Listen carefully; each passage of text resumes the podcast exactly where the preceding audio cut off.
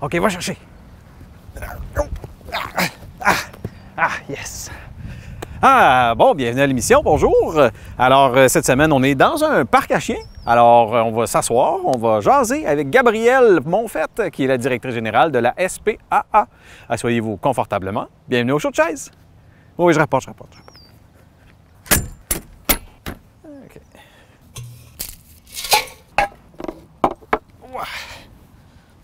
Ah,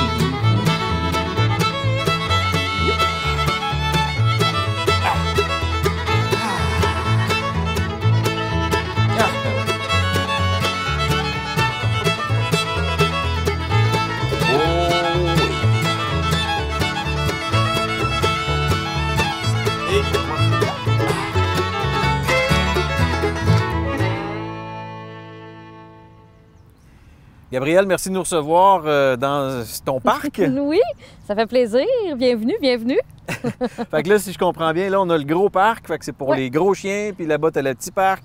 C'est ça. Donc, ça se peut qu'on ait de la grosse visite. Ouais. Ouais. OK. Puis t'es connais-tu toutes par leur prénom? Euh, pas toutes, toutes. ça dépend. À des heures, euh, c'est toujours pas mal les mêmes gens aux mêmes heures. Donc, les rencontres de chiens. Fait que souvent, là, mais euh, il y en a quelques-uns qui c'est des adoptés qui viennent d'ici. Donc, on, on se rappelle un petit peu plus. oui. Mais euh, moi, ça me surprend parce que c'est pas très. euh, on est dans le quartier industriel malgré tout. Il n'y a pas Mhm. grand euh, résidence autour, mais c'est quand même fréquenté comme endroit ici. Énormément, énormément. C'est sûr qu'il y a des heures, c'est ça, de pointe. Là, ça s'en vient, fait que ça se peut qu'on voit arriver de la visite. Mais il y a des, des belles journées, même les journées d'hiver à moins 40 ou même quand il mouille. Donc, c'est très fréquenté. Il est divisé une deuxième partie avec les, les petits chiens, donc ça permet là, de... Il y a des petits chiens qui sont moins à l'aise avec les gros chiens ou vice-versa, des gros chiens qui ont peur des petits chiens. Donc, on sépare comme ça. Donc, c'est très, très fréquenté. C'est des rassemblements. euh, les amis sont contents de jouer ensemble. Eux autres ici, ils ont le droit de se, Ben oui. de puis- déconfiner ben, maintenant, autres, tranquillement. Il y a de la place aussi. Là. En plein des, ça. des- des gros chiens qui sont dans des Mhm. appartements, euh, des fois, c'est. c'est- Ça prend Ouais. ça. Faut bouger. Ouais. Ouais. Puis toi, qu'est-ce qui t'a amené à la SPA? Ah, Euh, différents chemins, mais à la base, si on recule de plus, le plus longtemps que je me souvienne, j'ai tout le temps eu une passion, bon, des animaux comme plusieurs peut-être, euh, tu diras, mais euh, euh, qui m'a amené vraiment à un de mes premiers, un de mon, ouais, pas mal un de mon premier travail a été comme beaucoup de personnes dans une animalerie. Euh, dans le temps qui n'existe plus, ça fait quand même longtemps. Donc, euh, et euh, pour très vite me rendre compte que je n'étais pas à ma place, mais pas du tout. J'étais confrontée à certaines valeurs et je conseillais aux gens de réfléchir sur leurs, leurs adoptions, qui étaient, bon, plus un achat. C'était de la vente vraiment d'animaux. Je trouvais que ça convenait pas, donc je les invitais à, revenir, à y réfléchir, à repenser, à se questionner. Et j'avais un boss qui me regardait avec des yeux, ça correspondait pas. à- Donc je me suis vite rendu compte que je n'étais pas du tout à ma place. Je me suis alors dirigée euh, dans ces années-là. euh, J'étais à Drummondville, donc euh, j'ai appliqué à la SPA à Drummondville.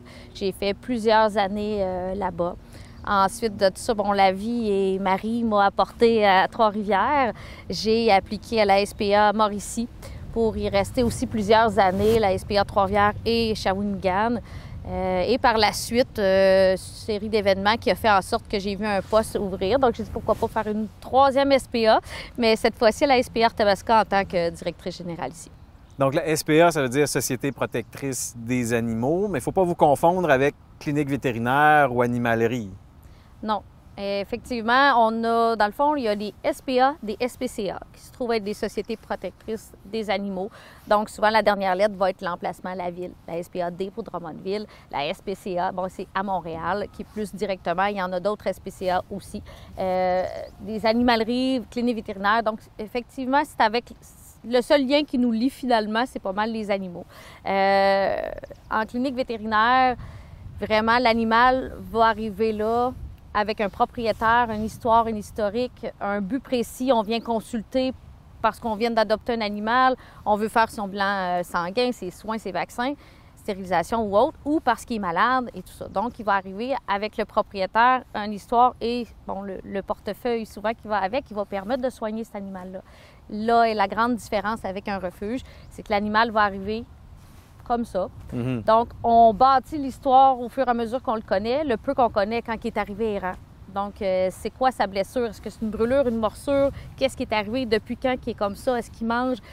Et il n'y a pas personne qui arrive avec euh, oui, euh, j'ai les sous pour le, régler. Donc, il faut vraiment prendre en considération tous les animaux et euh, l'en sauver le plus possible avec. C'est pour ça que les sous sont précieux pour qu'on puisse s'occuper d'autant d'animaux parce qu'il y en a beaucoup.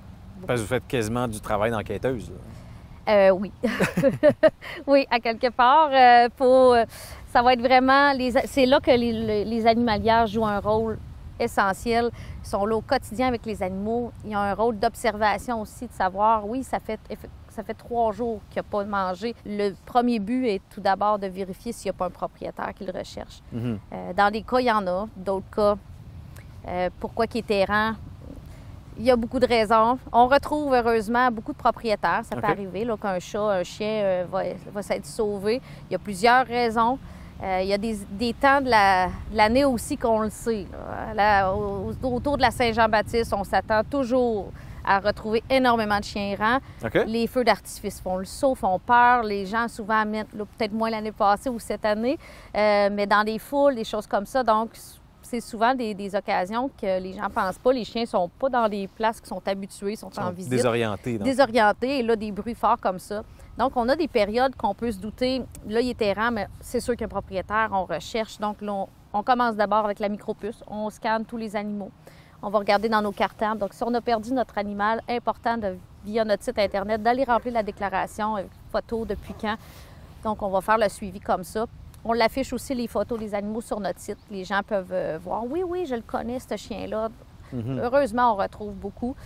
Plus de chiens, mais il y a beaucoup plus de chats errants et les portées, la prolifération des chats, elle est incroyable. Oui, ça, se reproduit vite, ces petites bêtes-là. Et oui, oui, oui.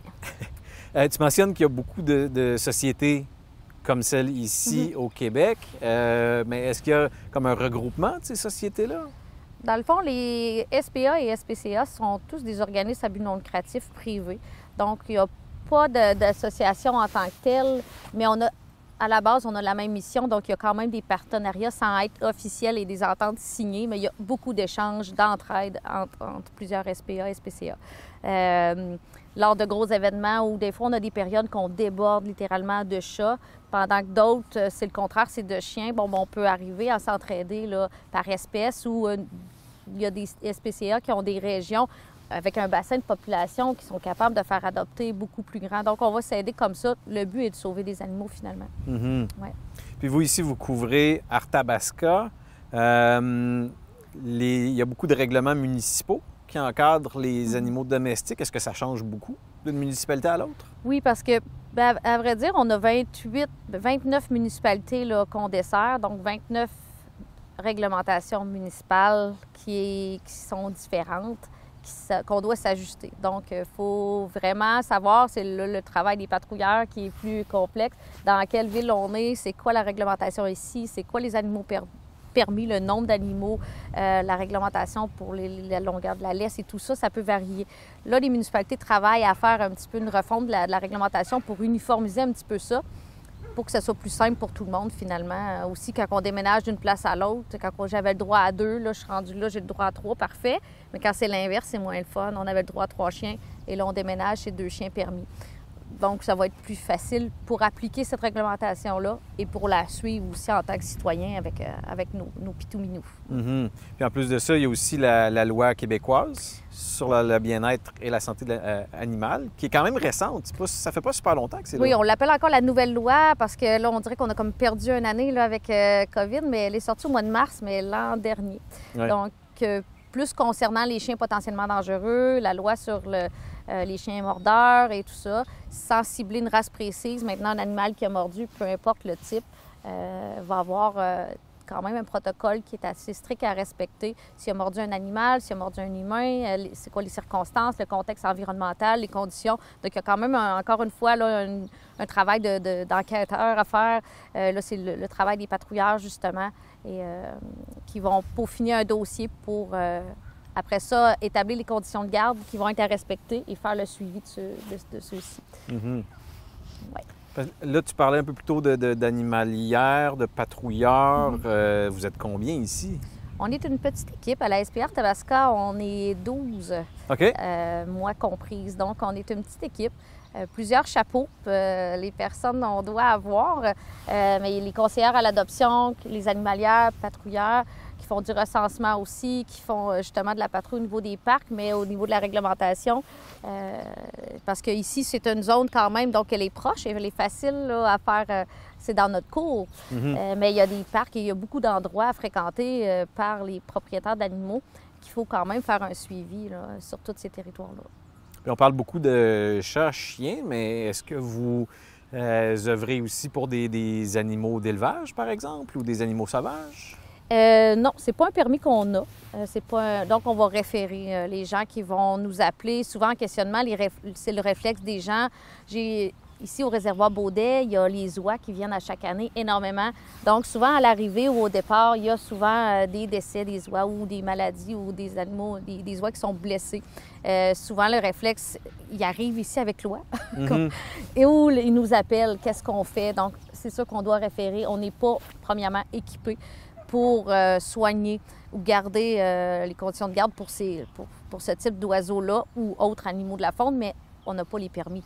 Pour toute personne, c'est illégal de garder euh, que ce soit un écureuil, mais que ce soit des, il y a certains, ça prend vraiment des permis. Donc, on réfère vers les gens qui ont ces permis-là et qui vont avoir les connaissances et les infrastructures pour garder convenablement ces oiseaux-là et idéalement, après ça, les relo- relocaliser là, au bon endroit, dans les bons temps surtout. Oui, c'est ça, parce que Mhm. malgré tout, chaque espèce animale a ses spécificités, a sa Mhm. diète. euh, Oui, des fois, c'est rempli de bonnes intentions, ce que les gens font, mais si on donne pas la bonne nourriture, puis on le- une fois qu'on réussit à le guérir, mais qu'on le relocalise, pas au bon endroit, pas au bon moment, mais finalement, on vient de détruire euh, euh, tout les- le, bon vouloir qu'il y avait. là. Mhm. On, on en a parlé un tout petit peu euh, un peu plus tôt, mais justement, quand vous recevez un animal, quand, quand quelqu'un vient vous les emporter ou quand vous en Mhm. récupérez un qui soit perdu ou autre, c'est quoi vos étapes, vous autres, clairement, là, de, de- de- jusqu'à temps qu'il soit remis dans les mains d'un d'un propriétaire? Euh, oui. Bien, il y a plusieurs raisons pourquoi un animal arrive. Il y a des animaux qui arrivent errants, donc on ne connaît pas. On va d'abord faire tout le processus, chercher le propriétaire et tout ça. Une fois que les journées d'errance sont terminées, là, il rentre dans le processus, c'est-à-dire être vu par le vétérinaire, savoir un petit peu, commencer une vraie histoire à bâtir. Bon, euh, il y a quel âge cet animal-là? C'est quoi sa condition de vie présente? Euh, c'est quoi les soins, l'historique qu'il va avoir besoin?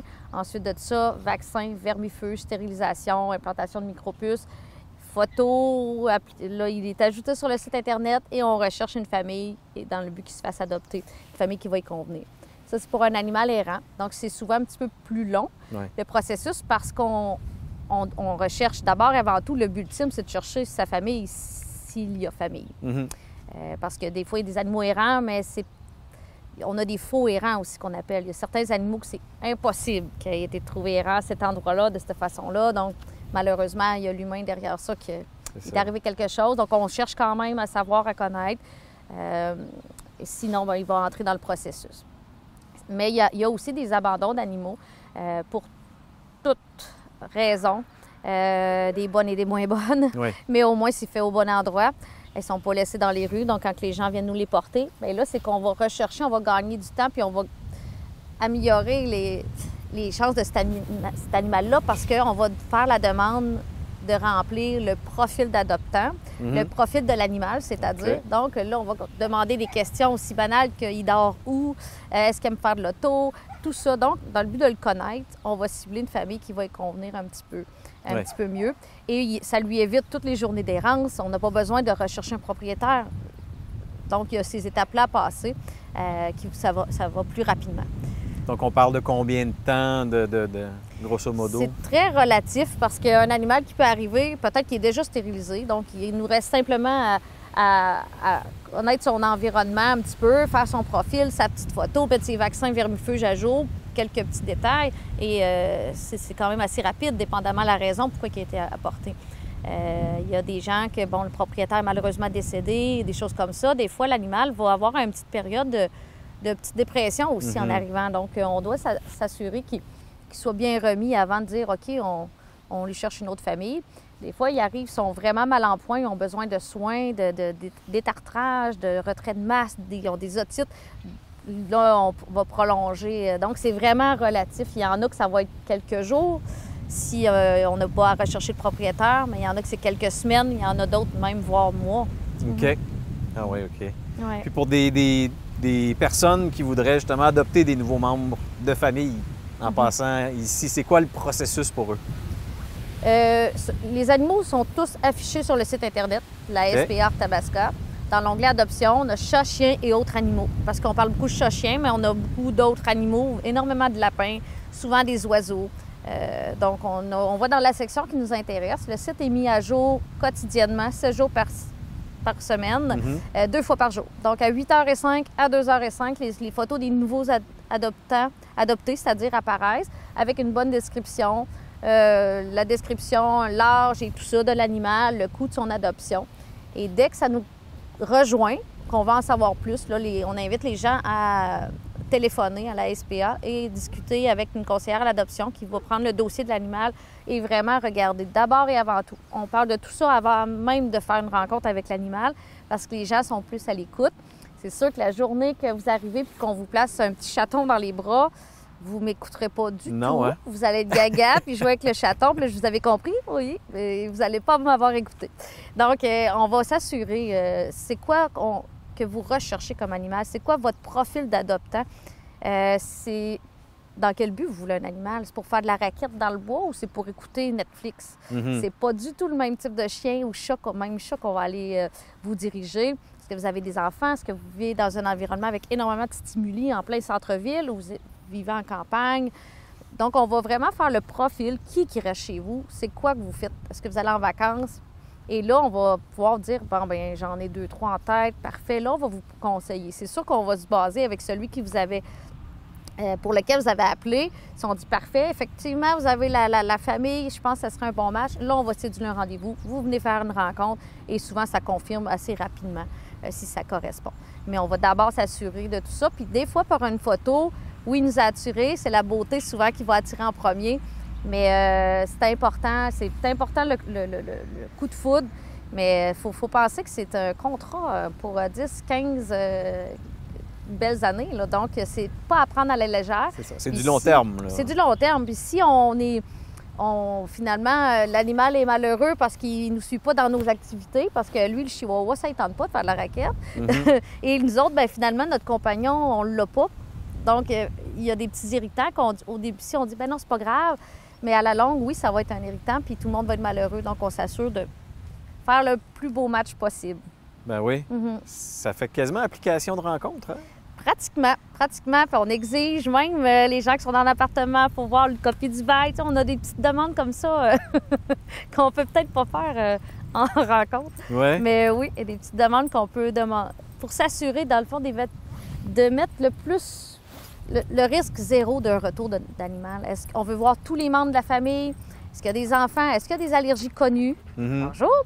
Est-ce que, donc, euh, tout pour, éviter euh, toute chance le plus possible que, bon, finalement, je suis allergique, finalement, ça. Donc, on, va réduire le risque le plus possible. Mm-hmm. Parce qu'on l'a dit un peu plus tôt, euh, la loi québécoise qui englobe tout ça, c'est relativement récent. Mm-hmm. Donc, euh, cette perception-là, justement, d'un animal qui est un membre de la famille, qui est un engagement long terme, tout ça, c'est pas nécessairement encore implanté dans la mémoire, des, dans la, psyché, des gens. Non, euh, puis, ben c'est très. On a des extrêmes c'est comme dans tout. Il y en a qui, que si je, je vais chez eux, le, chien a une plus grande chambre que je peux avoir et une plus grande garde-robe que je pourrais avoir aussi. Donc, c'est dans l'extrême. Mais il y a encore énormément, énormément de travail. Et euh, il faut encore, faut-il les aimer, mais il faut bien les aimer aussi. Euh, des fois, on a tendance à humaniser les animaux et leur prêter nos émotions ou nos sentiments. Euh, mais c'est pas comme ça que ça fonctionne. Les présentations entre humains ou entre animaux, c'est pas de la même façon que ça fonctionne comme on a pu le voir. Donc, c'est bien correct que ça soit pas comme ça non plus pour nous autres. de, votre côté, euh, quelqu'un qui repart avec un animal d'ici, est-ce que vous faites encore un petit peu d'accompagnement ou êtes-vous encore là comme ressource? Oui, ça c'est certain. On leur demande même, on, exige presque des nouvelles si on aime ça. On veut avoir des photos, des nouvelles. On va demander comment ça va, l'adaptation. Si on a des questions, justement, on leur demande. Il y en a des adoptants qui arrivent de partout. Donc, quand c'est des gens qui sont proches d'ici, c'est pas si mal, mais il y a des gens qui, qui ont fait loin, donc on va essayer de les référer vers des ressources peut-être plus proches de chez eux. Euh, après ça, s'ils ont un comportementaliste ou peu importe le service qui, qui vont pouvoir euh, se référer. Euh, par téléphone, toujours qu'on va faire un, un, suivi, un accompagnement, donner des conseils, mais après ça, on va référer, euh, c'est sûr, si c'est médical, vers leur clinique vétérinaire. Sinon, on va donner des outils euh, d'accompagnement, certainement. On, on, ça mourache, nous autres aussi. Ben oui, c'est attachant. oui. On parle beaucoup de comportement, mais avec la pandémie qu'on a vécue, il y a beaucoup de comportements qui ont changé. Il y a beaucoup de... ben, dans le fond, ça a affecté notre style de vie Mm. complètement. Pour vous autres, ça a été quoi les effets? Ça a été à plusieurs niveaux, de plusieurs façons et en paliers différents. Euh, tout d'abord, ben, comme tout le monde, au début, personne ne savait trop.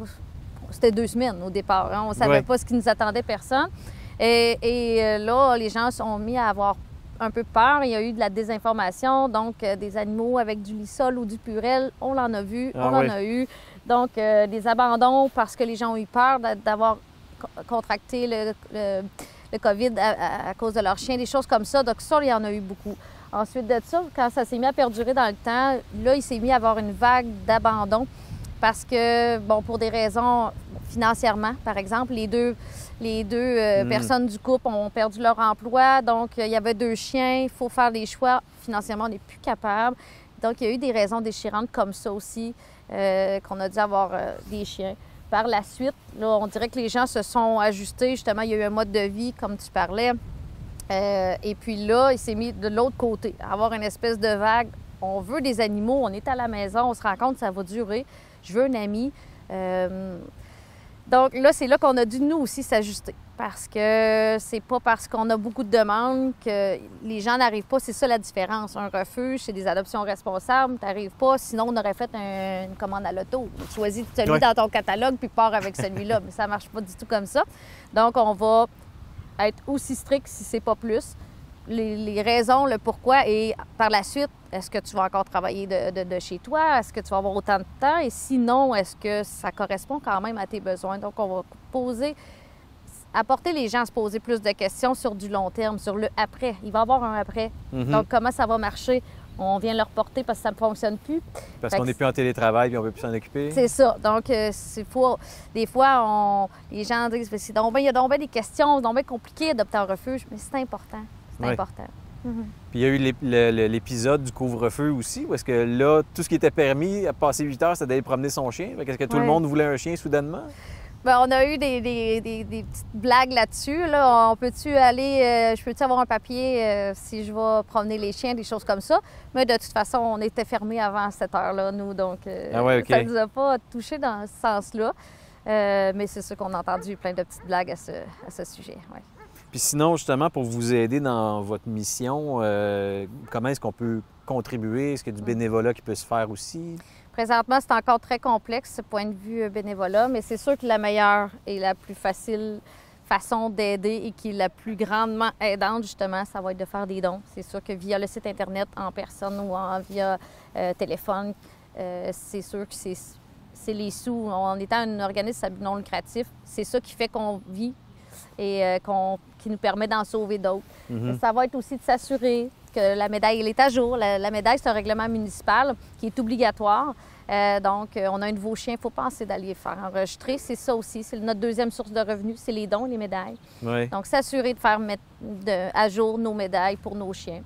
Euh, Puis de autre- stériliser pour empêcher qu'il y ait une et surpopulation. voilà, faire notre part dans ce sens-là. On a un chat qui va dehors, il n'est pas stérilisé. Ah, mais c'est un mâle.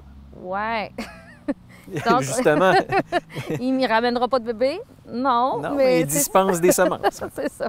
Donc, s'assurer aussi de faire notre part, être un citoyen responsable. On a un animal, il n'y a pas personne dans la vie qui se fait tordre d'un bras pour avoir un animal. C'est un luxe d'avoir un animal, il faut être responsable. On s'engage avec un, un contrat. Il faut s'assurer, justement, éviter la prolifération, éviter les animaux en surnombre qui font de l'errance dans des moins 40 avec des engelures et tout ça. On envoie des choses et c'est pas juste rose.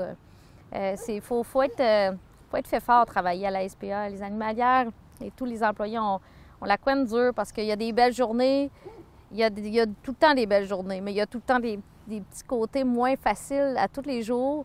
Euh, on se concentre sur les belles choses parce que C'est Mhm. pas toujours rose. Ben Les oui. gens vont idéa- idéaliser un petit peu souvent le travail, mais on fait pas que courir avec des chiots et flatter des chatons. Ah non? Il y a, Pas tout le temps.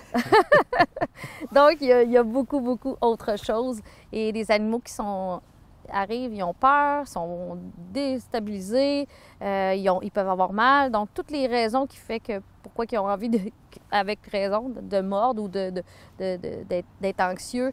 Donc, c'est pas, c'est pas facile. On- Ouais. Mm. Puis sinon, tu m'as apporté des verres aussi. Oui. C'est Oui. pourquoi? Bien, dans le fond, euh, on a la chance euh, d'avoir un partenariat incroyable avec la microbrasserie qui est à Victoriaville, euh, l'Ermite, euh, qui ont brassé une bière l'année passée, la Spa Bête, euh, qui a été un franc succès. On l'en a manqué en le temps de le dire. OK.